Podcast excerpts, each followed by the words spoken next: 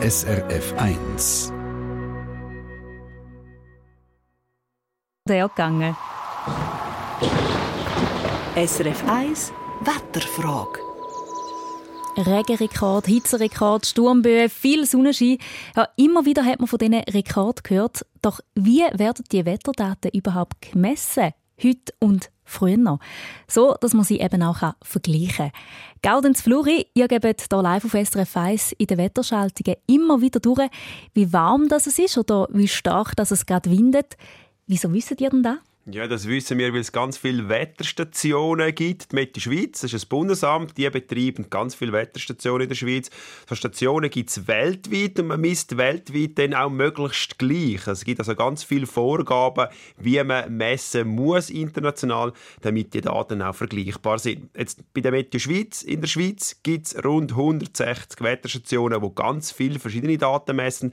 Dazu gibt es aber noch ganz viele weitere Stationen von Kantonen, von Versicherungen oder auch private Wetterstationen. Und die Meteo Schweiz, das Bundesamt, die betreiben dann zusätzlich zu den 160 Wetterstationen, die ganz viele verschiedene Sachen messen, auch noch 100 Stationen, die es nur Regen messen.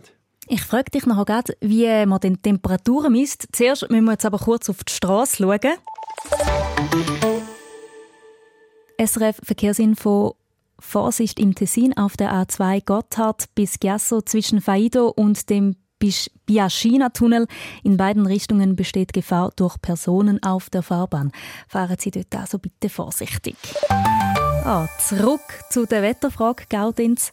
Eben, wie wir denn zum Beispiel Temperaturen? Ja, bei den offiziellen Wetterstationen vom Bund und auch eigentlich international misst man immer zwei Meter über eine Wiese oder über Gras. Da hat man so ein elektronisches Thermometer, das ist abgeschattet und auch belüftet, damit man wirklich die Lufttemperatur misst und nicht allenfalls irgendwie durch die Strahlung noch etwas Höheres verwünscht. Da misst man dann alle 10 Minuten und dann hat es alle 10 Minuten einen neuen Wert. Auch beim Wind misst man alle 10 Minuten einen neuen Wert, zum Beispiel äh, 10 Meter über dem Boden vor allem, mit einem Windrädli. Der Fachbegriff wäre ein Schalenkreuz-Anemometer, also wirklich so einfach ein Windrädli halt.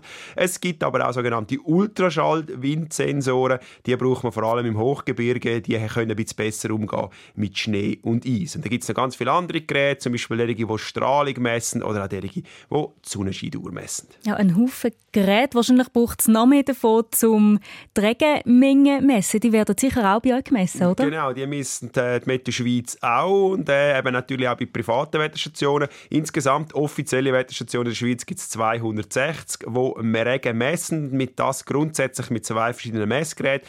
Beim einen regnet es so eine Art in einen Trichter rein. Unten dran hat es dann beim Ausgang von dem Trichter eine Wippe, wo wenn es regnet, so hin und her kippt. Dann zählt es, wie viel man es hin und her kippt und dann kann man es umrechnen in eine Regenmenge. Und neuere Geräte, die haben einfach eine Waage drin, da regnet es in einen Topf rein und dann misst das Gewicht und der Unterschied von vor 10 Minuten und jetzt gibt dann die Differenz gibt dann äh, die Regenmenge. Das wird dann einfach so dann, äh, ausgerechnet, automatisch landen all die Daten bei uns und wir können die auf dem Computer ablesen und da natürlich dann einmal auch sauber durchgehen.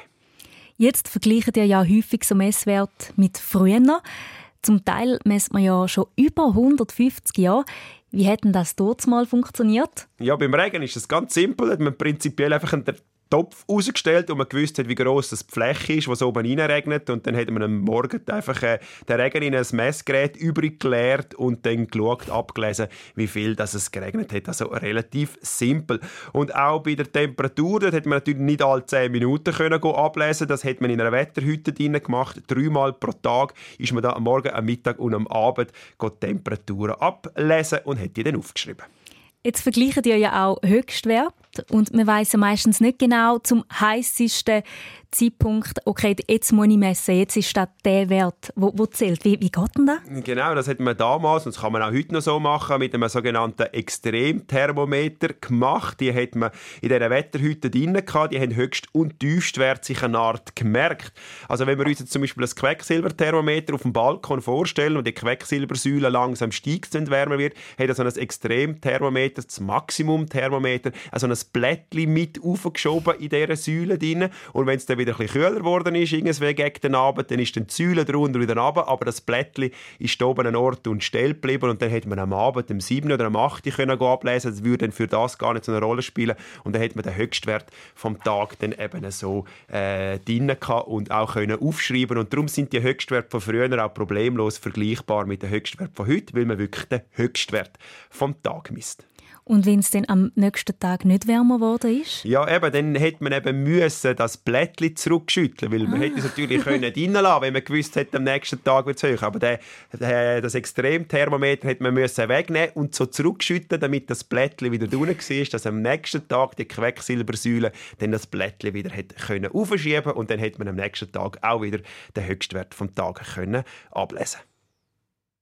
Ja, und eben dank diesen Messungen können wir die höheren Temperaturen oder auch von dem August 2023 messen. Genau, durch das können wir es eben auch vergleichen. Also mhm. Also die Höchstwerte, die wir im August 2023 hatten, können wir darum eben auch perfekt mit denen, die wir vielleicht 1905 oder so hatten, können vergleichen, weil man damals tatsächlich den Höchstwert hatte und nicht nur die drei äh, Temperaturen, die man pro Tag abgelesen hat. Also das ist wirklich gut vergleichbar, äh, weil man das eben so hätte können. Damals zum Glück schon daran denkt, dass man es so macht. Danke dir vielmals, Gaudens Fluri. SRF 1 Wetterfrage. Ja, und übrigens, vor ein paar Wochen habe ich für SRF School bei deinem Kollegen, am Lucian Schmassmann, vorbeischauen. Er hat mir dort in einem Video erzählt, wie ihr bei SRF Meteo die Wetterprognose macht, mit Hilfe von ganz vielen Daten, unter anderem von einem Wetterballon. Und das Video findet Sie zum Beispiel auf dem App Play SRF unter Wetter, Klima in der Schweiz. Eine Sendung von SRF1. Mehr Informationen und Podcasts auf srf1.ch.